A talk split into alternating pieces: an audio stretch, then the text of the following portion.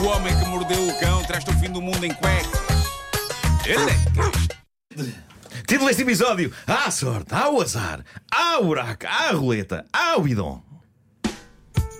Bom, vou começar com esta rápida que o nosso produtor André Penin me mandou e que conta-se depressa, eh, mas é fascinante. Um senhor indiano de 80 anos, Darshan Singh Brar, estava muito doente. Conta o neto que o avô esteve num ventilador quatro dias, até que os médicos lhe deram a triste notícia: o seu avô faleceu. O corpo foi então transportado numa ambulância para a cidade onde se iria realizar o funeral. Durante essa triste viagem em que o neto vai na ambulância ao lado do avô, eh, triste, a ambulância passa por um buraco na estrada. Também temos cá muitos, não é só na Índia. E pum! Após o impacto do buraco, o neto do Sr. Darshan constata que o avô está a mexer uma mão. Vai saber, o coração voltou a bater. Graças ao buraco. Ainda dizem mal dos buracos Dizem da mal dos estrada. buracos, aquilo são desfibrilhadores, aquilo desfibrilha forte. Não, Repara é bem. um buraco divino. O avô ia para um buraco e foi um buraco que o salvou. Já viste? Já viste? Magnífico. Bravo, bravo. Quer dizer, sendo Por na isso- Índia talvez não fosse um buraco. Mas sim. Mas sim. Pá, mas é incrível isto, bolas. Aquilo, aquilo depois no coração fez-me uma massagem É um milagre. cardíaca Agora toda a gente, antes de, de avançar para as cerimónias fúnebres definitivas. Claro, pelo simples não passem por Deixa eu ver, buracos. Há aqui uma estrada com É buracos. isso, é Deixa eu só isso, é isso, é isso. O simples não. Bom, eh, esta história começou em 2004, na altura foi notícia. Ashley Revell, cidadão londrino, na altura com 32 anos de idade, teve uma ideia: vender tudo o que tinha, mesmo tudo, casa, roupas, com o objetivo de apostar cerca de 140 mil euros numa roleta do Hotel Plaza e Casino em Las Vegas. Foi uma epifania que ele teve. Ele teve um lampejo que o fez acreditar que se vendesse tudo e se apostasse 140 mil euros na roleta, no vermelho, ia ganhar. Na altura, o canal Sky One envolveu-se nisto, transformou a coisa numa espécie de reality show. Os espectadores podiam ajudar o Ashley a ter certezas absolutas na sua aposta. Ainda houve ali um momento antes em que ele considerou o preto, mas ao mesmo tempo os espectadores estavam todos a dizer: Não, não, o vermelho vai com instinto, vai com instinto. E então ele, pronto, aposta tudo no vermelho, sai vermelho e ele duplica o que tem. E de repente ele tem 280 mil euros. Vai-te embora, sai daí. O que é que ele faz? De facto, foi-se embora. Ah, boa. Realizou um sonho. Faz uma viagem pela Europa de moto. Durante a viagem, apaixona-se por, um- por uma mulher com quem vem a casar, o que é bonito.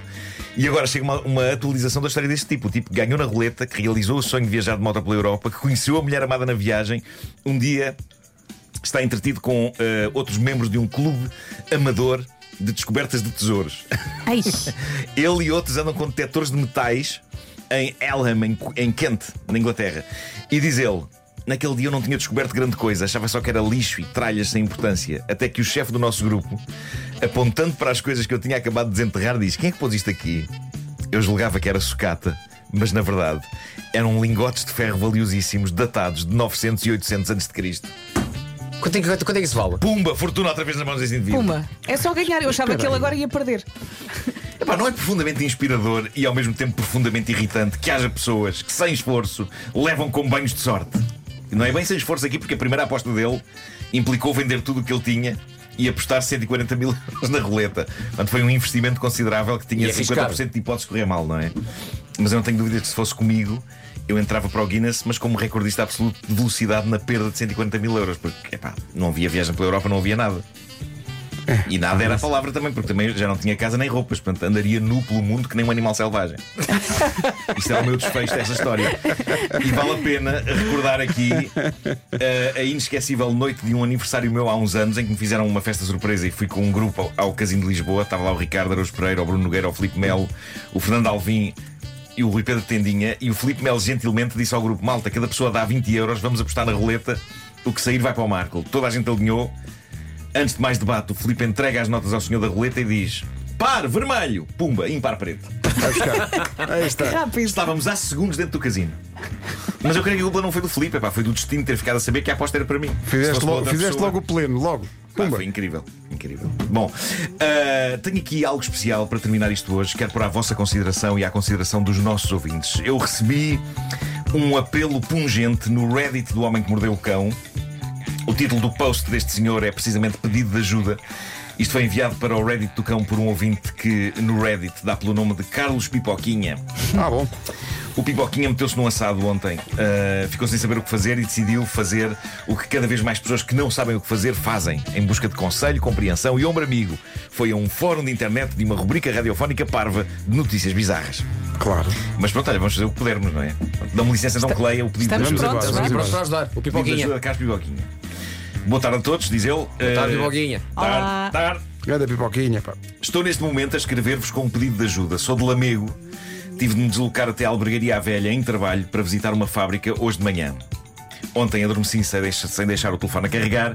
Acabei por ficar sem bateria perto da hora do almoço, perdido, sem GPS.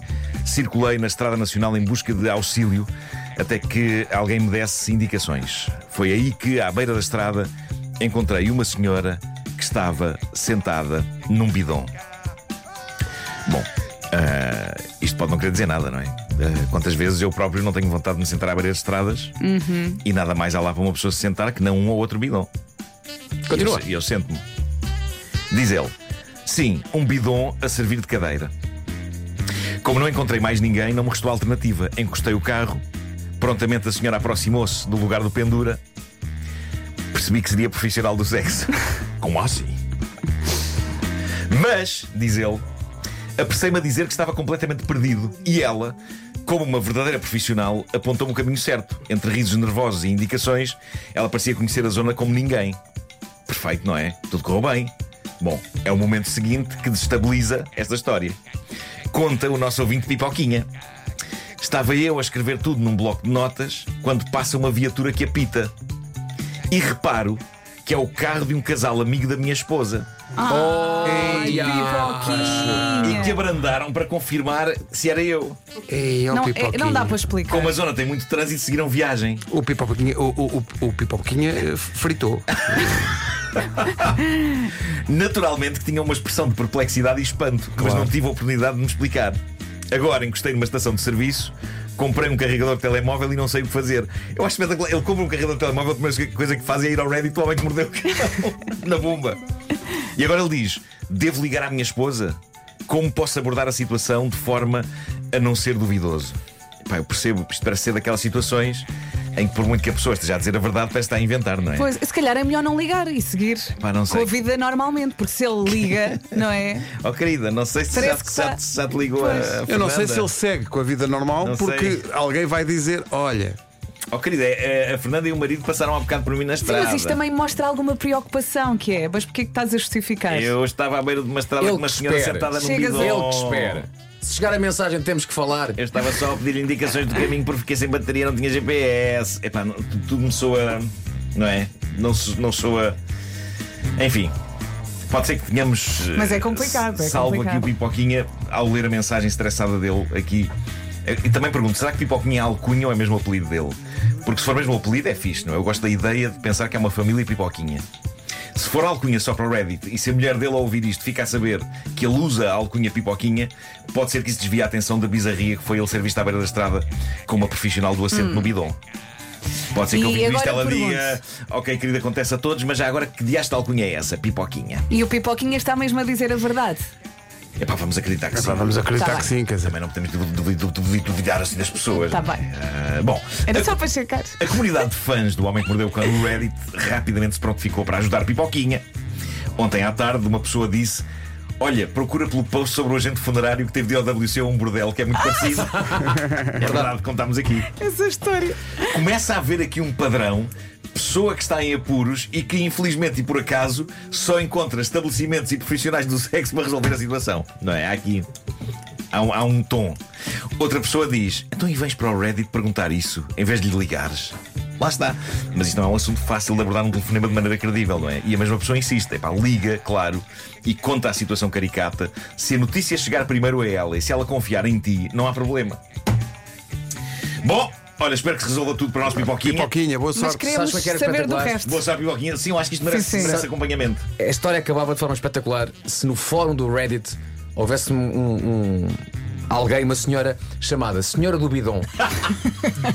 e a. Senhora do Bidon estava no fórum e dizia: Confirmo. Confirmo, Não aconteceu nada entre o senhor nós." Pipoquinha só queria indicações, não queria mais nada, mais nada. Eu mais propus, nada. eu propus, apresentei-lhe o- os serviços. Não, queria só indicações. Pá, força, Senhora do Bidon, força se está a ouvir. Pipoquinha. Sim. Notícias, senhora. Eu notícias. Isto, Pipoquinha. isto pode estar na mão Eu- da senhora do bidon. Eu também, nesse- nesses momentos, uma pessoa não, não pensa bem, mas ele também podia ter chamado os amigos: venham cá, venham cá, ajudem-me também. Não, ele diz que não é impossível parar. Epá, está sem Não, trânsito a acontecer. Aquilo.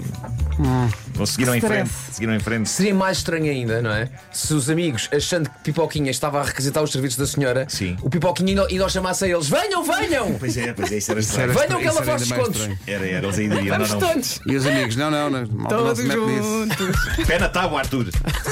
Fujamos do pipoquinha.